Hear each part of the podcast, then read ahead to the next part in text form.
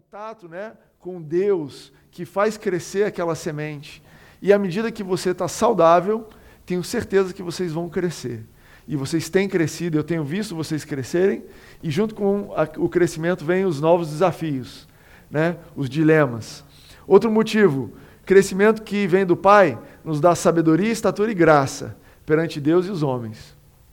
Então, outro motivo para você pedir sabedoria, que o modelo de crescimento do, de Deus, do nosso Pai, é um modelo de crescimento que, ele, que você cresce em estatura, você cresce em graça, mas você também cresce em sabedoria. A gente viu aqui na primeira mensagem da série que Jesus crescia dessa forma perante Deus e perante os homens. Então, esse é o modelo, nós estamos aprendendo com Jesus e eu quero te encorajar a seguir esse modelo. Te encorajar a buscar em Deus sabedoria. Deus, eu tenho crescido na tua graça. Eu tenho experimentado a tua graça de uma forma abundante. Eu quero buscar, eu quero uh, abrir o meu coração para a tua sabedoria também. Uh, sabedoria é a ferramenta para passar pelas diversas provações da vida, a gente viu isso aqui semana passada. Os dilemas do crescimento sem sabedoria nos pressionam a comprometer os princípios do Pai. É um outro item aqui, um outro ponto. Por que pedir sabedoria? Quando você cresce e você não tem sabedoria para lidar com esse novo lugar, as pressões querem te levar a comprometer os seus princípios, os princípios do teu pai. Comprometer o teu caráter, comprometer tu, o teu relacionamento com a verdade, tua fidelidade com Deus. E quantas são as pessoas que uh, buscam a Deus nos desafios, Deus ajuda elas a crescer em graça, e porque não têm sabedoria, não avançam, não sabem lidar com as pressões e acabam abrindo mão. Às vezes as coisas caem todas por terra e tem que começar tudo de novo. A gente vive num mundo onde você vê frequentemente as pessoas avançando e retroagindo avançando, retroagindo. Você encontra a pessoa um dia, está lá, executivo, tal, tal, no outro dia está mal das pernas. Encontra um dia, a família está funcionando, no outro dia, a família não está bem, separou, acabou. É um, é, nós vivemos numa cultura que lida muito bem com isso, como se não fosse algo ah, errado ou algo estranho. E apesar da gente saber que isso acontece, e apesar da gente entender que Deus está conosco através de todas as situações, é a vontade de Deus que nós cresçamos e cresçamos e cresçamos até alcançar a estatura de Cristo. É isso que a Bíblia diz. É por isso que a igreja existe, você pode procurar lá depois em Efésios 4. E eu queria terminar então essa série falando de Salomão, que é, é um homem muito sábio, que a gente nem mencionou. Deixa eu ah, botar meu joelho no lugar certo. Ah. Tudo bem? Eu estou bem. Vem aqui, água. Tá bom. Pode abrir a sua Bíblia lá em 1 Reis 3. Alguém aqui lê, abre Bíblia? Alguém trouxe a Bíblia? Levanta a Bíblia, uma Bíblia física assim, igual a minha. Que isso? São os dois, três, quatro pessoas sem um celular muito bom, né? sem ser provido de paixão pelo nosso celular. 1 Reis 3 vai falar de Salomão. Quero te encorajar a ler em casa. Mas para você que não tem, você sabe que eu ia trazer aqui, né? Eu estar contando com a cola. O rei Salomão foi a Gibeon para oferecer sacrifícios, pois ali ficava o principal lugar sagrado. Presta atenção nos detalhes desse texto. Ele foi a Gibeon porque era ali que ficava o lugar. Ofereceu naquele altar mil holocaustos. Você imagina o tamanho da fila da oferta com Salomão trazendo mil envelopes. Eu ia ficar aqui para sempre. Né? Salomão, volta outro dia, por favor. Domingo, 11 horas da noite, está Salomão, mais um envelope, mais um envelope, trouxe mais mil. E nessa época aí não era envelope, era algum tipo de bicho, então fez um sacrifício assim extravagante. Ah, em Gibeon, o Senhor apareceu a Salomão num sonho à noite e lhe disse: Peça-me o que quiser e eu darei a você. Olha que interessante. Ele fez, ele foi lá e num sonho, Deus apareceu para ele e começou a falar com ele. Você que acha que dormir é desperdício, presta atenção em Salomão. Você que acha que Deus não fala com você, às vezes você está com sono, é Deus falando, vai dormir, que eu quero falar com você. Sabe o que acontece? Às vezes no dia a dia a nossa cabeça está muito agitada. Às vezes no dia a dia, a gente está numa tarefa após a outra, se preocupando, e, e Salomão estava acabando de assumir o reino. Então ele estava super atarefado. Deus marcou um horário com ele, ele não pôde ir, renovou. Depois Deus falou: Vou usar o meu cartão Deus. Cartão Deus quer dizer que ele fala com você dormindo. Você achou que você ia fugir de mim? Agora quero ver tu acordar. Falou com ele. E falou assim: Peça-me o que quiser e eu darei a você. Esse é um sonho bom, amém? amém? Quem aqui entende que Deus fala isso com a gente hoje em dia? É incrível. Você acha que Deus só vai falar, vi o que você fez ontem à noite, não assiste aquele negócio. Ou, ó, oh, tô de olho em você, hein? Anda falando umas bobeiras para fulano, ciclano. Ou você acha que Deus só vai falar, aleluias, né? Que bom que você foi ao culto. Olha que interessante. Deus é um Deus bom, é um pai de relacionamento, e ele chegou para Salomão e falou: E aí, o que, que você quer? Salomão, me pede o que você quiser. Salomão respondeu: Tu foste muito bondoso para com teu servo. Pega essa, essa expressão ali que eu grifei. Muito bondoso. Com o teu servo, para o teu servo, o meu pai Davi, pois ele foi fiel a ti foi justo e reto de coração. Tu mantiveste, mantiveste grande bondade para com ele e lhe deste um filho que hoje se assenta ao seu trono. Então, nesse mesmo verso, no começo da resposta de Salomão, ele menciona duas vezes uma grande bondade, que a gente vai ver aqui depois o que, que ela significa. Ah, me ajuda? Agora, Senhor, meu Deus, fizeste o teu servo reinar em lugar do meu pai Davi, mas eu não passo de um jovem e não sei o que fazer. Teu servo está aqui no meio do povo que escolheste, um povo tão grande que nem se pode contar. Olha que oração diferente do que você está acostumado. Deus fala: O que, que você quer? Ele fala: Eu não sei nem o que fazer. Você que achava que tinha que declarar, que a sua confissão de fé era simplesmente dizer o que a Bíblia diz a seu respeito, e muitas vezes a tua confissão de fé passa por dizer: Deus, eu não sei o que fazer. Isso também é uma confissão de fé. Dá, pois, ao teu servo um coração, um coração cheio de discernimento, para governar o teu povo e capaz de distinguir entre o bem e o mal, pois quem pode governar este teu grande povo? Então Salomão falou: Olha, eu não sei o que fazer, me dá um coração cheio de discernimento para governar o teu povo. E aí, agora funcionou, né? Só porque. O pedido que Salomão fez agradou ao Senhor. Por isso Deus lhe disse: Já que você pediu isso, e não uma vida longa, nem riqueza, nem pediu a morte dos seus inimigos, mas discernimento para ministrar a justiça, farei o que você pediu. Eu darei a você um coração sábio e capaz de discernir, de modo que nunca houve nem haverá ninguém como você. Também darei o que você não pediu, riquezas e fama, de forma que não haverá rei igual a você durante toda a sua vida. Essa foi a conversa, esse foi o sonho de Salomão, isso fez toda a diferença na vida dele. Olha que incrível, olha como nós servimos um Deus bom. Deus falou: O que, que você quer? O menino respondeu: Eu quero um coração cheio de sabedoria, um coração, coração que tem discernimento. E Deus se agradou da resposta e falou: Vou te dar o que você pediu o que você não pediu. Entende essa natureza de Deus? Às vezes a gente fica pensando que, olha, eu não tenho porque eu não pedi direito, ou eu não tenho porque eu não estou semeando. E o nosso Deus é um Deus abençoador, ele está procurando motivo, ele fala: olha, me pede o que você quer. Pediu? pediu mal, mas eu vou te dar o que você quer e o que você não me pediu. Eu estou procurando alguém para abençoar e eu creio do meu coração, isso não está na Bíblia, mas eu creio que Deus criou os seres humanos, o homem, criou você com o único propósito de abençoar você. Ele é um Deus cheio de poder de abençoar, um Deus generoso, falou: Eu preciso de um alvo. Já teve isso? Não sei se você tem filhos homens, né? Eu tenho dois filhos homens. E a pior coisa que você pode fazer para um filho homem é dar um negócio de atirar na mão dele, né? Se você der um arco e flecha, uma arminha, um nerf, eles vão ficar caçando um lugar para atirar. Às vezes querem atirar em você, às vezes querem atirar nas coisas que estão é, no quadro. Eles querem atirar, porque eu tô com um brinquedo de atirar aqui. Eu lembro, estou lembrando aqui quando eu era pequeno, é, eu tinha uma coleção de latinhas uma, foi uma tendência aí da moda, coisa pré-celular, para quem não lembra.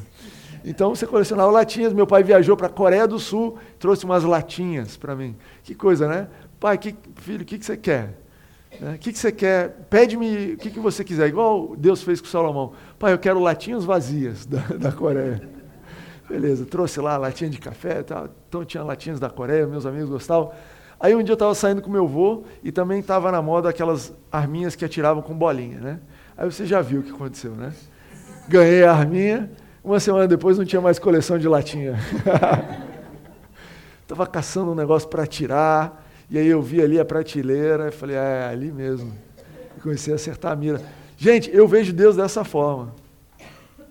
Deus, ele, ele é um Deus abençoador, ele anda com a arma dele carregada. E ele fica assim, cadê? Cadê uma latinha? Cadê alguém para abençoar?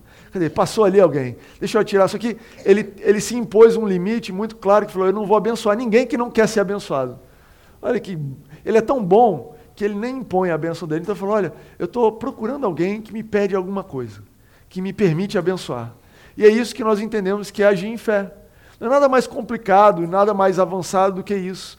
Deus, eu sei que você é um Deus bom, está procurando me abençoar. A situação na minha frente parece horrível, mas eu sei que você está com a arminha aí. E eu estou aqui, ó, de latinha, vaziazinha, esperando para o Senhor me acertar. E pá, ele te acerta. E aí você, opa, alguém me acertou. O que, foi? De onde veio? E com o tempo você vai gostando dessa brincadeira. Com o tempo você vai gostando de ser alvo da bênção de Deus. Com o tempo você vai exercendo fé e você vai dizendo: olha, ainda que a situação seja difícil, eu conheço um Deus que anda armado. Eu sei que está numa época ruim de brincar disso, né?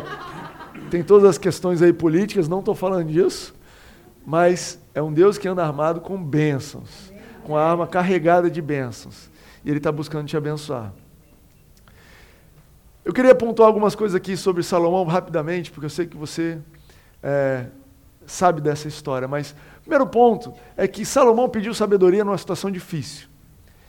A Bíblia é muito injusta quando você lê a história de Salomão e você já lê achando que é o Salomão, né? Você olha para ele e você fala, hum, vou ler a história do Salomão, aquele cara que deu certo. É igual, talvez a gente vai assistir um filme do Pelé, né? Você vai assistir um filme do Pelé, o cara que foi bem. Mas não, Salomão estava no meio do filme. Salomão estava num lugar onde ele não sabia que ele ia ser o Salomão. Salomão estava numa situação onde ele era jovem, tinha herdado um, um reino enorme do pai dele, cheio de inimigo, você acha que ele herdou uma herança, um cartão de crédito e foi passear em Las Vegas? Naquela época você herdava um reino, no outro dia chegava a carta de ameaça. E não era gente querendo brincar com você e falando assim, ó, eu vou te processar, não. É alguém que pegava, juntava um exército e vinha te atacar. E aí, eu não sei a idade de Salomão, mas um garoto jovem fala, meu Deus do céu, o que, que eu fui arranjar? Por que, que eu fui nascer nessa família? Eu sou um cara tão pacífico, tão tranquilo, agora assumi um reino. Então Salomão estava numa situação difícil, estava numa situação que ele não sabia o que fazer. E essa oração de pedir sabedoria é justamente para esse momento.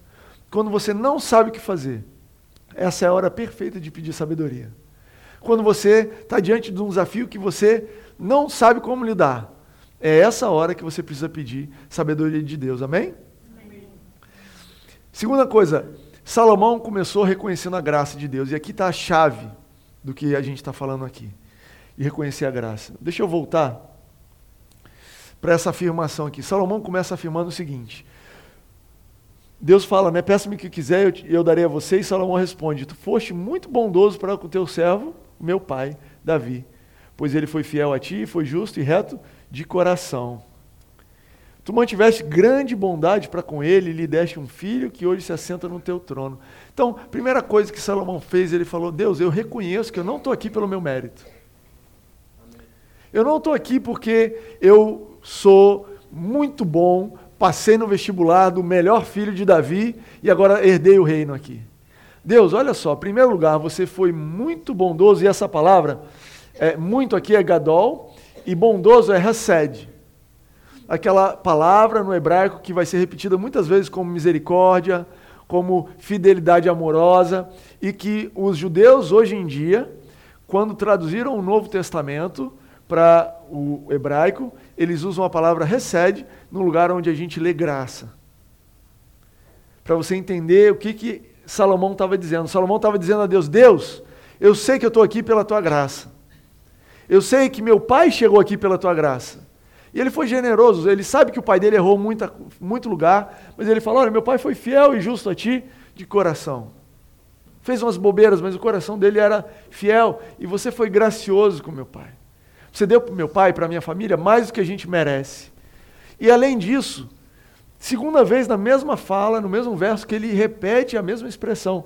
Você mantiveste a tua grande bondade, ou seja, você foi muito gracioso com meu pai, dando para ele um filho que herdasse o trono.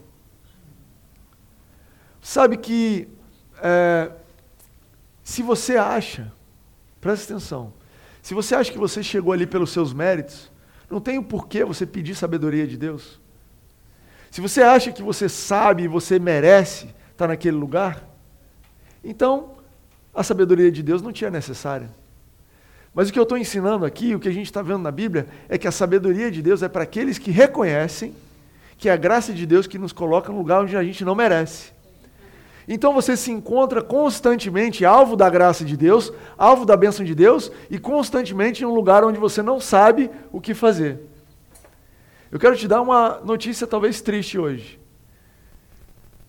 Se você não se sente confortável com a ideia de não saber o que fazer, eu quero te dizer que Deus não pode continuar te abençoando. Presta atenção no que eu estou te dizendo. Vou falar a frase ao inverso para ver se você pega. Se Deus continuar te abençoando na sua vida, ao longo da tua trajetória, frequentemente você vai se encontrar num lugar onde você não sabe o que fazer. Porque não é pelo teu mérito, é pela graça. Que ele te eleva para um lugar onde você não mereceu, você não tem qualificação natural para estar naquele lugar. Deus te eleva pela graça e ele tem qualificação sobrenatural para você. Ele não vai te desamparar lá. Então, se você está muito incomodado com o crescimento que Deus tem te dado, com o lugar novo que Deus tem te colocado, eu quero te dizer que vem mais. Ao longo dessa vida, você vai se encontrar cada vez em lugares mais altos, crescendo cada vez mais e se deparando com situações que você não sabe o que fazer. E o primeiro passo é reconhecer que é a graça de Deus que te colocou ali. Assim como Abraão fez. Sabe, num time de futebol, se você tem um cara que acha que é o capitão, ele acha que ele sabe, toca em mim, dá a bola para mim que eu resolvo. Esse cara não vai pedir nada a Deus. Talvez vai pedir, Deus, não me deixa, tira o olho gordo de mim, né? não deixa esses invejosos, alguma coisa assim.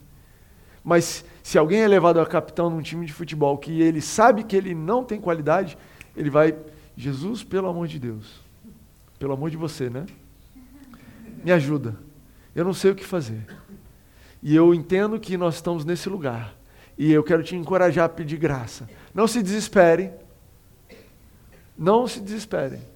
Peça graça a Deus nesse lugar. Deus, eu não sei o que fazer. É uma situação nova. Amém? Amém. Outro ponto. Salomão pediu um coração que ouve. A versão amplificada diz assim: uma mente que entende e um coração que ouve. Né? Nesse verso aqui. Dá, pois, ao teu servo um coração cheio de discernimento a sabedoria está com quem ouve. Eu quero te dizer isso. Sabe como é que. O primeiro exemplo da Bíblia sobre a sabedoria de Salomão, você sabe qual é essa história? Fala assim: que Salomão sentou-se para ouvir o povo e vieram duas prostitutas.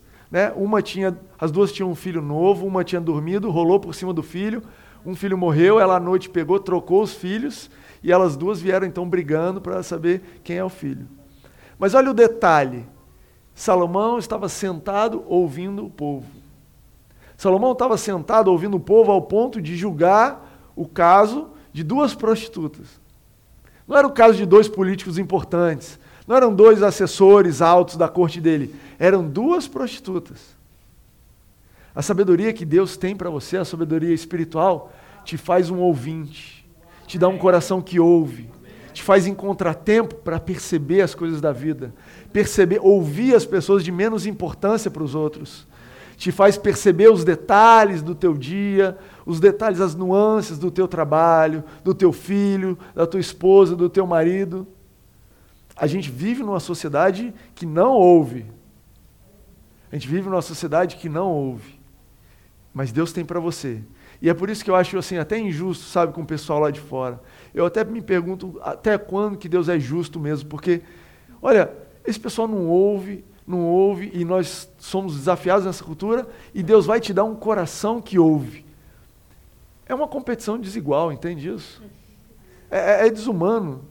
Pô, você está ouvindo o que as pessoas estão dizendo, ninguém está ouvindo. Você está numa reunião, todo mundo preocupado com o que, que vai dizer, como é que a gente vai resolver, e Deus vai te dar um coração e vai falar assim: calma, ouve o que, que essa pessoa está dizendo. Agora ouve essa, agora ouve essa, agora ouve essa. E de repente a solução te, te torna, te parece óbvia, evidente. Assim, gente, não é possível que vocês não estão ouvindo. Ele falou, ela falou, ele falou, é evidente. Mas ninguém está ouvindo. Por quê? É necessário uma sabedoria espiritual para ter um coração que ouve. Eu quero pedir nessa noite um coração que ouve para você. Você recebe isso? Sim. Deus, eu peço por, pra, por esse povo, por essa igreja, por essas ovelhas, por nós, Pai. Dá-nos um coração que ouve, ó Deus, um coração aberto às pessoas de alta estatura, às de baixa estatura, as pessoas que julgamos importante, as pessoas que julgamos simples. Dá-nos um coração que ouve, como Salomão, que se assentou para ouvir. Em nome de Jesus, Pai. Em nome de Jesus. Um outro item que Salomão, que aconteceu com Salomão imediatamente, não está aqui no texto.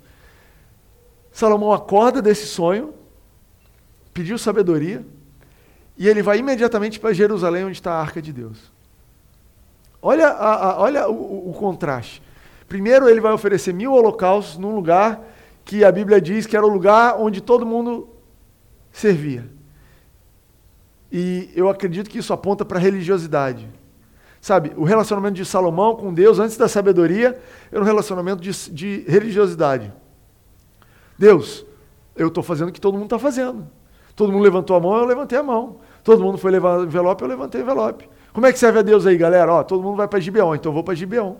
Mas na hora que a sabedoria de Deus veio e encheu o coração de Salomão, ele parou de se preocupar com a religiosidade, com o que os outros estão pensando, com se a pessoa do meu lado levantou a mão, se esse domingo eu posso faltar, se eu posso ir. E ele falou: onde é que está a presença de Deus? Eu quero ter um relacionamento com Ele. E ele foi para Jerusalém, onde estava a arca há anos, e ele foi adorar a Deus ali. E eu acredito que a sabedoria de Deus no teu coração, à medida que você cresce, te aponta para os lugares, ó, isso aqui que você está fazendo é só ritual. Você cresceu, isso te serviu por um bom tempo, mas isso aqui se tornou um ritual na sua vida. Pega um coração que ouve e percebe só, eu quero ter um relacionamento contigo e eu quero conversar com você dessa outra forma, XYZ. E à medida que a gente cresce, percebe só, Deus vai mudando a forma de se relacionar conosco. E às vezes você acordava de manhã e orava. E aí, de repente, você parou de ouvir a Deus. Você acorda a hora, já com olho no relógio, para ver se já está na hora, porque você quer fazer o próximo item. E Deus vai te dar sabedoria para perceber como se relacionar com Ele. Amém? Amém. Por fim, Salomão, ele montou um conselho. Eu acho que eu trouxe aqui para vocês. Ele montou um conselho de 11 homens. Deixa eu ver se eu trouxe. Não trouxe. Então vou ler para você. Uh, 1 Reis 4, 2 a 6 diz o seguinte. Vou ler aqui da versão NVI que eu anotei. Estes foram os seus principais assessores. Então, capítulo 4, depois do 3, começa a mostrar Salomão montando o ministério ali, explanado os ministérios, ele começou a montar o gabinete dele. Vai anotando aí, você que é bom de contar no dedo. Azarias, filho de Zadok, o sacerdote. Contou um, um sacerdote. Elioref e Aías, filho de Cisá, secretários. Dois secretários. Josafá, filho de Ailude, arquivista real. Arquivista real, então, três. Benaia, filho de jo Joiada, comandante do exército, quatro para cá. Zadok e Abiatar, sacerdotes. Opa, mais dois sacerdotes. Azarias, filho de Natã, responsável pelos governadores distritais. Cinco. Zabude, filho de Natã, sacerdote e conselheiro pessoal do rei. 4 a 5. E depois Aizar, responsável pelo palácio. 6, acabou o dedo aqui, alguém me ajuda. E Adonirão, filho de Abdá, chefe do trabalho forçado. Então ele tinha sete ministros de outros assuntos e quatro sacerdotes para aconselhar ele. Eu estou falando, gente, do homem mais sábio do mundo. Estou falando de uma pessoa sem instrução. Eu estou falando de um pangaré que chegou ali e falou: vou montar meu ministério aí que eu sou ruim em tudo. Eu estou falando de um camarada que recebeu a sabedoria de Deus, que conseguia responder qualquer coisa. E na hora que ele foi montar o gabinete dele, ele botou quatro homens de Deus como conselheiros, diante de sete para os outros assuntos. Isso diz respeito do que a sabedoria faz. Lembra que a sabedoria te dá um coração que ouve. E aí o que tem disso para nós hoje é: cerque-se de pessoas, homens e mulheres de Deus, para te aconselhar no teu caminhar, na tua vida. Tenha uma porção desproporcional uma relação desproporcional de gente, homens e mulheres que você confia na caminhada deles com Deus para te aconselhar nos projetos que você faz. Quando Salomão sentava e ia pensar, vamos fazer guerra ou não vamos? Ele tinha os, especialistas em guerra e os sacerdotes. E alguém podia dizer, mas você não sabe nada, só sabe da Bíblia. Não, não, não. Esses aqui, eles vão me trazer a experiência de andar com Deus. Essas pessoas aqui, elas vão me dar um conselho que elas não sabem do meu mercado não sabe do que eu estou passando, não sabe do específico, mas elas sabem ouvir a Deus, e é isso, é daqui que vem a solução. Você recebe isso? É um desafio, é um princípio, é uma, é uma dica, um provérbio para você. Uma sabedoria que está vindo para você. Cerque a sua vida de homens de Deus. Timóteo, não conheço quatro homens de Deus. Você está precisando ir num grupo de conexão. Você está precisando frequentar, se voluntariar, vai dar aula para as crianças, vai se envolver com as pessoas. Ou melhor, até melhor, perceba só no seu coração que Deus tem te cercado com homens de Deus. Eu creio que Deus nos cerca com homens de Deus. Se você ouvir, você vai perceber aquela pessoa no teu trabalho que não é da tua denominação, que não talvez não se veste como você se veste, mas é um homem de Deus colocado ali para ser o seu conselheiro. Amém? Eu quero finalizar essa série lendo para vocês alguns provérbios de Salomão. Então Salomão escreveu um livro com provérbios, com a sabedoria que Deus deu a ele. E eu queria ler dez provérbios. Vocês topam dez provérbios? E eu perdi o meu passador? Ah, está aqui embaixo. Vamos no primeiro. Passa para mim, por favor, Gabriel. Era aquele mesmo. O próximo. Confie no eterno, do fundo do seu coração, não tente resolver tudo sozinho. Provérbios 3, 5. Esse é o meu preferido, já comecei com o meu preferido. Gente, eu boto isso no meu celular. Meu celular tem um negócio que chama lembretes, né? Reminders. E ele pode, eu posso escrever uma frase, qualquer coisa, e botar para ele me lembrar um horário do dia. E eu vou lá e eu boto de manhã, é, escrevo ali, boto assim, me lembra 10 horas da manhã. Isso é 8 da manhã. 10 horas você me lembra. Aí 10 horas, pi, pi, pi, pi, pi, Timóteo, confia no eterno fundo do seu coração, não tem que resolver isso tudo sozinho. Eu, putz, tinha esquecido. Estou aqui tentando resolver. Me lembro de novo a uma da tarde. E para uma hora da tarde, Uau, de novo. Várias vezes Deus fala: não tenta resolver tudo sozinho. Não tenta resolver tudo sozinho. Vamos para. Deixa eu tentar ajudar aqui. Vamos para o próximo. Acima de tudo, guarde o seu coração, pois dele dependerá, depende toda a sua vida. Já ouviram esse? Provérbios 4, 23. Uh, se você quiser tocando aqui, a gente já está encerrando. A bênção do Senhor traz riqueza e não inclui dor alguma. Provérbios 10, 22. Olha a sabedoria disso, gente. Você está ficando rico? Está tendo dor? Tem uma coisa errada. Outra coisa dessa frase que Deus me mostrou um tempo atrás, Timóteo, o que, você, o que faz você ficar rico não é trabalhar muito, não é ser mais esperto, não é ser amigo das melhores pessoas, não é você estar nos melhores círculos, não é você ter feito a melhor faculdade, Segundo esse verso aqui, essa sabedoria de Salomão, o que enriquece é a bênção do Senhor. É a bênção do Senhor. Gente, eu estou confiando totalmente nisso aqui, nos meus investimentos. Quem guarda a sua boca, guarda a sua vida. Olha a sabedoria de Salomão. Quem guarda a boca, guarda a vida. Fantástico isso, né?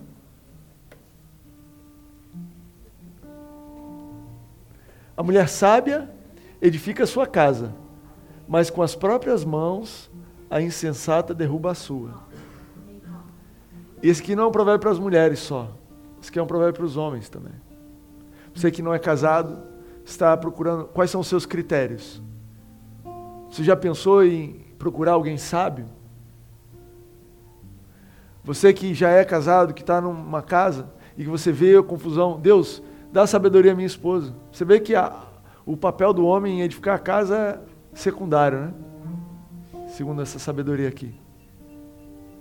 A mulher sábia edifica sua casa, mas a insensata derruba com as próprias mãos. A resposta calma desvia a fúria. Provérbios 15, 1. Se tem um chefe que fica gritando, começou a gritar, você já começa a ouvir, Deus, cadê a resposta branda? Cadê a resposta calma? Começou uma discussão na sua casa, em vez de você pensar em qual é a resposta, para não deixar aquela pessoa com razão, não, não vou deixar barato não, você está achando que você vai se criar para cima de mim. Vou te responder porque eu sei o que você fez verão passado. A conversa começa, já vem aquela conversa, aquela braveza para o seu lado, a resposta calma, desvia. Calminho. O coração bem disposto é remédio eficiente. Amém? Quem está precisando de remédio além de mim aqui? Remédio. Remédio para a nossa alma, remédio para o nosso dia, remédio para o nosso corpo coração bem disposto. Tem algumas versões que falam coração alegre. Se alegre no Senhor. Busque a sua disposição no Senhor quando você está doente, quando você está debilitado, precisando de remédio. Geralmente você está sem força para buscar Deus. Mas esse provérbio diz que o coração bem disposto é um remédio eficiente. Quem está satisfeito despreza o mel, mas para quem tem fome até o amargo é doce. Olha essa sabedoria aí. Aquilo que te satisfazia antigamente, hoje em dia, para você, você está desprezando? Será que você tem que mudar algum pouco a sua atitude? As pessoas que estão te desprezando, será que elas já estão satisfeitas com o que elas têm? Você tem que procurar outro lugar, outra fonte? Existem pessoas com fome, que até o amargo é doce para elas. Não sei. Pega essa sabedoria aí. Discipline o seu filho e este lhe dará paz. Trará grande prazer à sua alma. A Bíblia que diz, hein, gente? Eu não disse nada. Salomão, Provérbios 29, 17. Discipline o seu filho. Se você quiser saber mais sobre isso, se inscreva no curso de casais. Vai estar, Rafa e a Vivi estão abrindo o curso de casais. Tem uma, uma, uma lição sobre criação de filhos. Me perdi aqui. Será que estou acabando? Acho que esse, é, é, esse foi o penúltimo. Pronto, esse aqui é o último. Separei um último uma sabedoria boa para a gente. Se você quiser ler esse de, de pé, te convido a ficar de pé. Então você seguirá o seu caminho em segurança. Quando você receber essa, essa sabedoria de Deus, olha isso. Então você seguirá o seu caminho em segurança e não tropeçará. Quando se deitar, não terá medo, e o seu sono será tranquilo. Você que tem tido dificuldade para dormir, pede a Deus sabedoria, o seu sono vai ser tranquilo. Você vai, você vai se deitar e não vai ter medo não terá medo da calamidade repentina, do acidente, aquilo que vem de repente, nem da ruína que atinge os ímpios, pois o Senhor será a sua segurança e o impedirá de cair em armadilha. É isso que a sabedoria te traz. Eu quero te desafiar a agarrar isso daí, a receber isso, reter isso no teu coração. Eu quero te dar dois, três minutos para você fechar os teus olhos e fazer a tua oração a Deus. Sabe, eu creio que se Deus se agradou da resposta de Salomão, Ele vai se agradar da sua resposta também, se você pedir a mesma coisa. Deus não faz acepção de pessoas. Se Ele se agradou do pedido de Salomão, Ele vai se agradar do seu. Peça com fé.